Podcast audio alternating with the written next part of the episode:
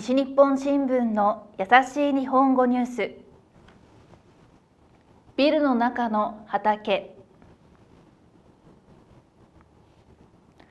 去年の12月福岡市中央区のビルの中に畑ができました。レタスなど8種類の野菜を育てています。土を使わずに水と液体の肥料で野菜を育てます。建物の中なのでどんな天気の時も野菜は同じように育ちます。2週間ぐらいで取れる野菜もあります。野菜が取れる場所は店の中ですから取ったばかりの野菜を買うことができます。家まで野菜を運ぶサービスもあるそうです。店の人は都会の中の畑のような場所です。これからは野菜の種類を増やしたいですと話しました。以上西日本新聞の優しい日本語ニュースでした。